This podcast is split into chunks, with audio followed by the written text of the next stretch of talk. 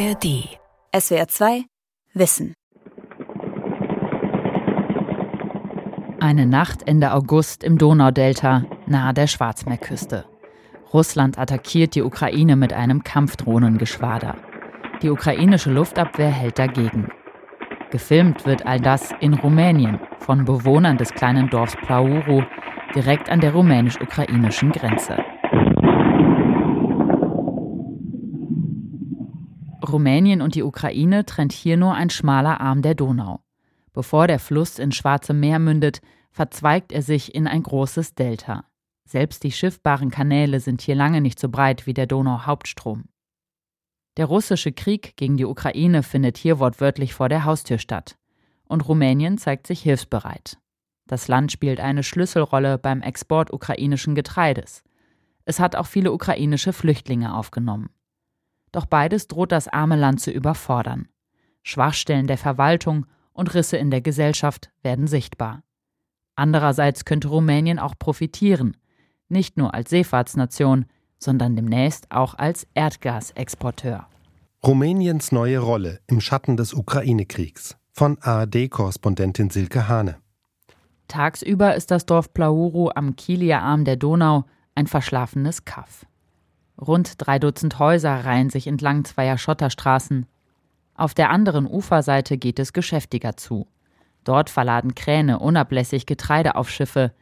Ein graues Silo ragt in den Himmel, an der Fassade sind Brandspuren zu erkennen. Nachts fliegen nun Kampfdrohnen in der Nähe des Dorfs, denn auf der gegenüberliegenden Uferseite liegt die ukrainische Hafenstadt Ismail, die zuletzt wiederholt von Russland angegriffen wurde. Das raubt der Bewohnerin Daniela Tenasse den Schlaf.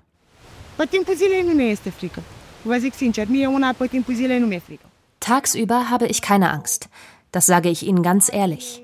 Ich arbeite im Hof, ich bin beschäftigt und ich vergesse das. Aber wenn es Abend wird, Nacht und in der Nacht die Alarme losgehen, dann sitzen wir da und hören zu.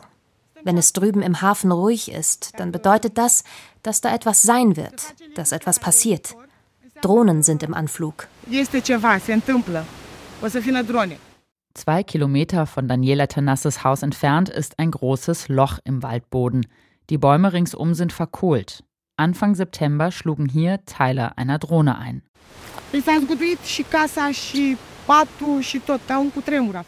Das Haus bebte, das Bett bebte, alles bebte.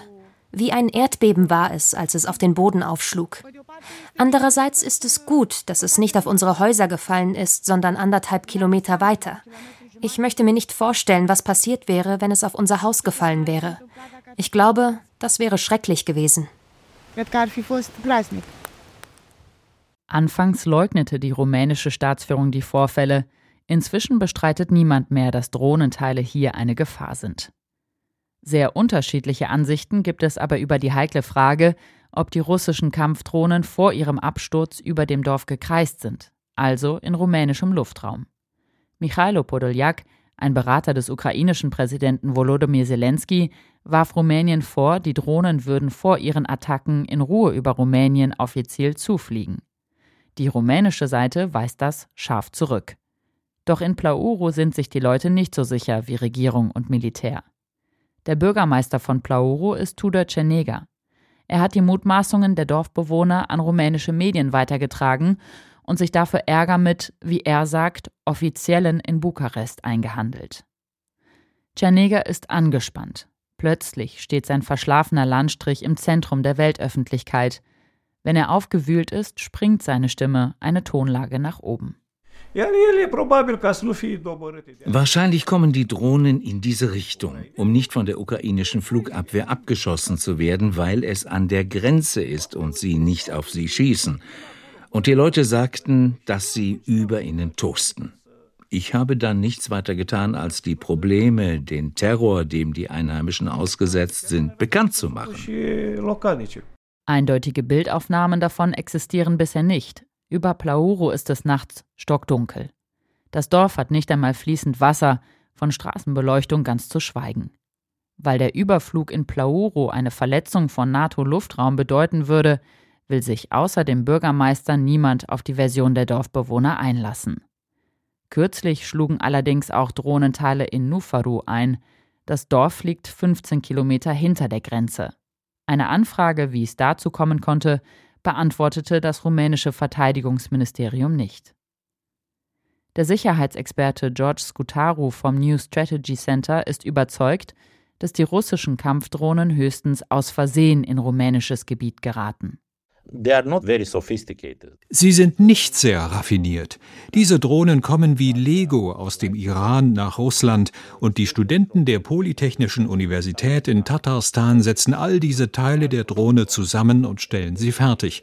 Es ist kein sehr raffiniertes Werkzeug.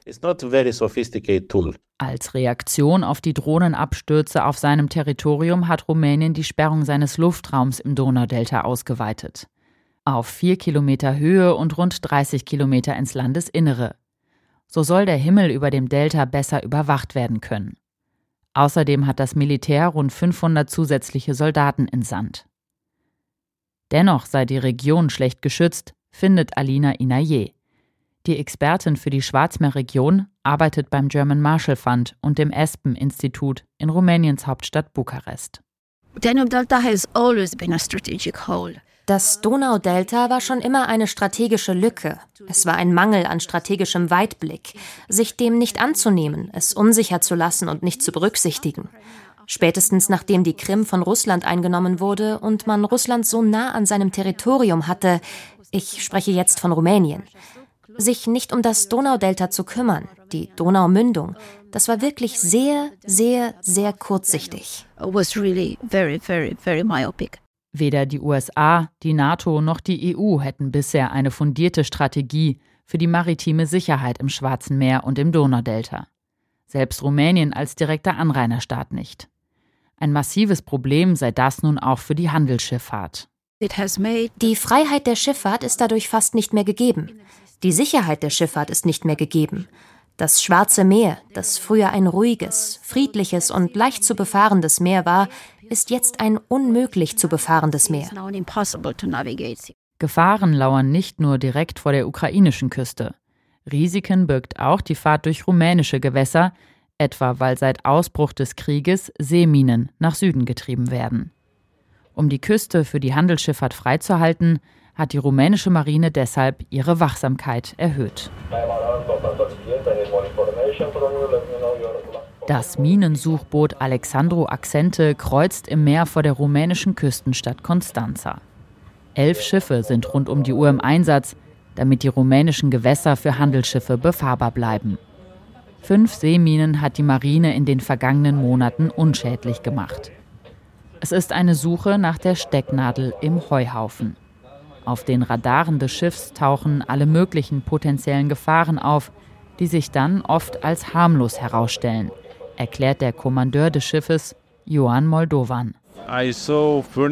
Ich habe schon Möbel gesehen, Haushaltsgegenstände, Müllsäcke, Plastiktüten und andere schwarz gefärbte Gegenstände, auch tote Delfine. Sie wissen schon, eine Menge Zeug. Nach der Sprengung des Kachowka-Staudamms in der Ukraine war es besonders extrem, erzählt Moldovan. Die Marine fischte Kühlschränke, Tische und allen möglichen Unrat aus dem Schwarzen Meer. Die meiste Zeit verbringt die Crew jedoch mit Manöverübungen. Zum Beispiel werden Minenattrappen von Beibooten ins Wasser gelassen. Die Soldaten müssen sie ausfindig machen und das Umkreisen des verdächtigen Gegenstands mit Sicherheitsabstand üben. Das Minensuchboot wird aus der Luft unterstützt, auch von amerikanischen Aufklärungsflugzeugen und Drohnen mit hochauflösenden Kameras. Das Schiff wird aber auch von ungebetenen Gästen begleitet. Uh, Jedes Mal, wenn wir militärische Übungen durchführen, haben wir verdächtige Schiffe dabei. Wir registrieren Störsender oder andere Aktivitäten, die uns zeigen, dass uns jemand zusieht, unsere Bewegungen beobachtet und immer versucht, uns zu behindern. Kommandeur Moldovan glaubt, dass es sich um russische Boote handelt. Trotz solcher Herausforderungen die Marine ist die am schlechtesten ausgerüstete Teilstreitkraft der rumänischen Armee. Daran haben auch die gestiegenen Verteidigungsausgaben Rumäniens in den vergangenen beiden Jahren wenig geändert. Als eines von wenigen NATO-Mitgliedern erfüllt Rumänien aktuell die Vorgabe, mindestens 2 Prozent des Bruttoinlandsproduktes in seine Streitkräfte zu investieren. 2023 sind es laut Regierung 2,5 Prozent. Für die Marine wird bisher aber nur gebrauchtes Gerät beschafft. Ein jahrelang vorangetriebenes Programm zur Beschaffung neuer Korvetten, also kleinerer Kampfschiffe, wurde kürzlich eingestellt. Die Alexandro Accente ist von 1989. Dabei ist das Schiff die Speerspitze der Marine bei der Minensuche. In der Region besteht ein hohes Risiko von Seeminen und deshalb versuchen wir immer vor Ort zu sein. Eigentlich sind wir das erste Schiff, das den Hafen verlässt und das letzte, das einläuft. Die Männer und Frauen an Bord des Minensuchers leben seit anderthalb Jahren ständig auf Abruf. Sie müssen jederzeit bereit sein, innerhalb von einer Stunde aus dem Hafen Constanza auszulaufen. Auch der Kielia-Arm der Donau, der an der rumänisch-ukrainischen Grenze verläuft, hat sich seit dem Beginn des Krieges stark verändert. Früher habe alle zwei oder drei Tage ein Lastkahn den Hafen in der ukrainischen Stadt Ismail angefahren. Das erzählt Daniela Tenasse aus dem rumänischen Dorf Plauru, das am Ufer gegenüber liegt. Seit der Krieg angefangen hat, ist es hier voll mit Schiffen. Und seit dem Seeembargo ist es noch schlimmer geworden. Seit zwei Monaten gibt es hier Tag und Nacht Schiffsverkehr. Tag und Nacht. Für die Anwohner des kleinen Dorfes bedeutet das starke Einschränkungen. Danielas Mann ist Fischer. Doch rausfahren lohne sich nicht mehr. Die großen Kähne würden die Netze mit sich reißen. Jetzt leben sie davon, was ein paar Tiere auf ihrem kleinen Hof abwerfen. Für die Reedereien, die Getreidehändler und letztlich die Ukraine zählt jedoch jede Schiffsladung.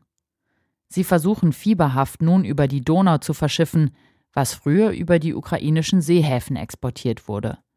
Um die Mengen nicht nur außer Landes, sondern schließlich auf den Weltmarkt zu bringen, spielt Rumänien eine Schlüsselrolle.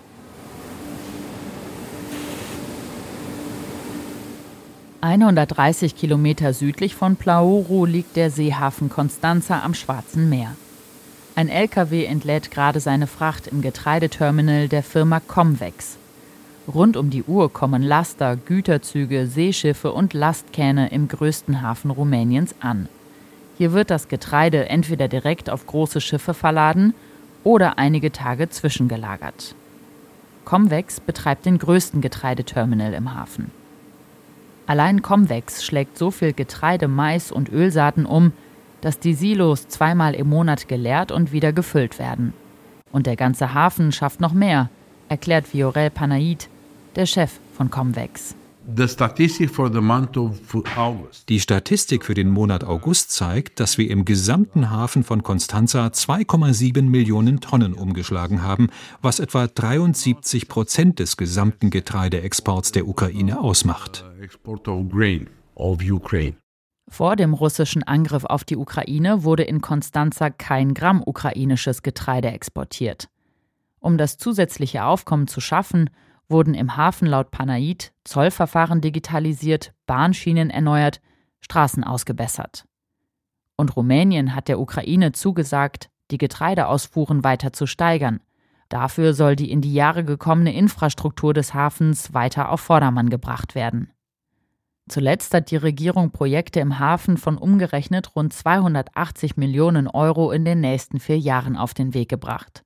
Investitionen im Umfang von weiteren 500 Millionen Euro sind in Planung, ebenfalls bis 2027.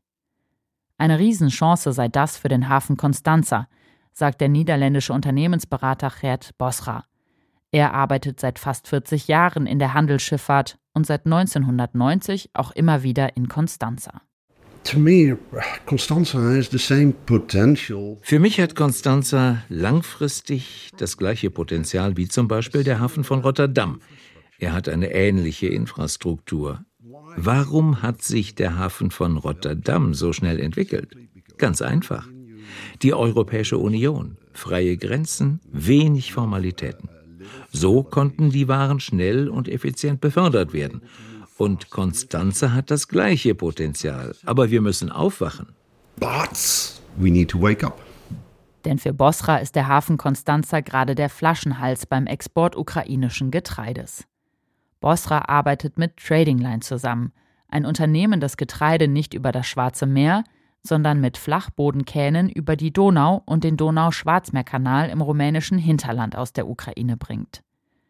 Neben Formalitäten an der rumänisch-ukrainischen Grenze sei das Chaos im Hafen Constanza dabei der größte Zeitfresser.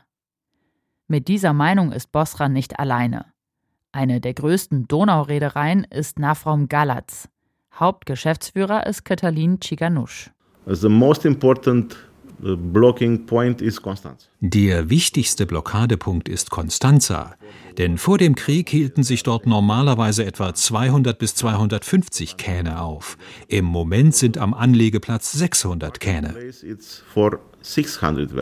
Von seinen Kähnen seien gerade 40 nicht verteut und trieben einfach im Hafen. Das führe ständig zu Schäden, sagt Ziganusch. Das boomende Geschäft mit ukrainischem Getreide führt also nicht nur zu mehr Einnahmen. Im Vergleich zu 2022 sind die Kosten für die Besatzung und auch für Reparaturen gestiegen. Und wir sprechen hier von 30, 35 Prozent. Davon 70 Prozent für die Heuern, 30 Prozent für die Reparaturen. Ungefähr.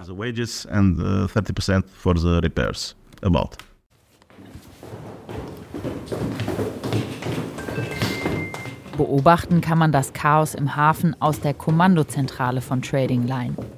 Ein Großraumbüro, dunkelgrauer Teppich, das Radio dudelt leise im Hintergrund. An zwei Wänden hängen vom Boden bis zur Decke Dutzende Monitore. Trading Line hat seine schwimmenden Kräne im Hafenbecken und die rund 60 Lastkähne auf der Donau mit Kameras ausgestattet.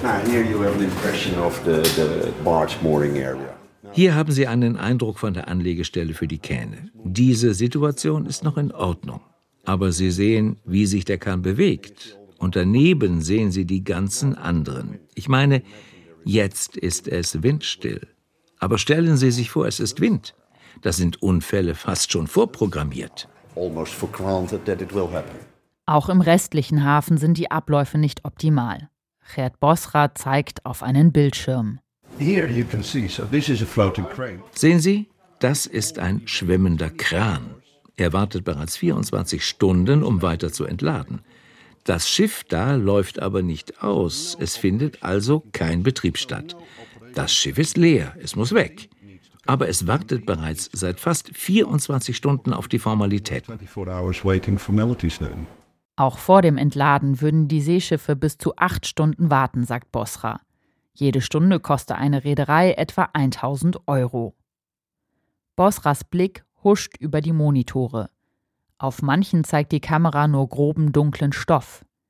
Seit die Häfen in der Ukraine bombardiert werden, sollen Schiffe ihre Kameras verdecken, falls die Signale von Russland abgefangen werden. Bei einer Kamera ist die Abdeckung verrutscht. Ein Kollege von Bosra gesellt sich dazu und zeigt auf deren übertragenes Bild. Zu sehen ein graues Silo mit Rußspuren an der Fassade. Now this here, uh, I think this tower has been. Um, uh, that one has been attacked. Es ist das Silo im ukrainischen Hafen Ismail, das im August bombardiert wurde, schräg gegenüber von Familie Tanasses Haus im rumänischen Dorf Plauru.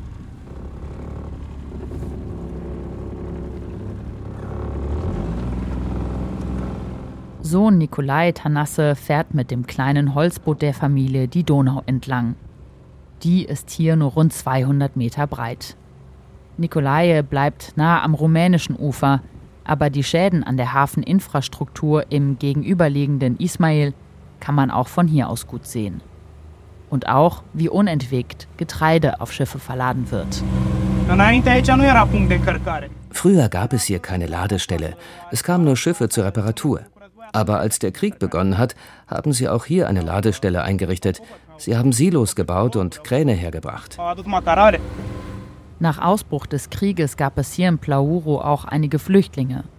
Ukrainische Männer, die nicht in den Krieg ziehen wollten. Drei Tage nach Kriegsausbruch zogen Nikolai und sein Vater einen Geflüchteten aus dem Wasser, den sie in der Donau entdeckt hatten. Als wir bei ihm ankamen, sahen wir, dass er ein Paket dabei hatte und einen Neoprenanzug trug. Er wollte auf diese Seite fliehen, um dem Krieg zu entkommen, nicht an die Front zu müssen. Seine Frau war über den Grenzübergang gegangen, aber ihm erlaubten sie es nicht.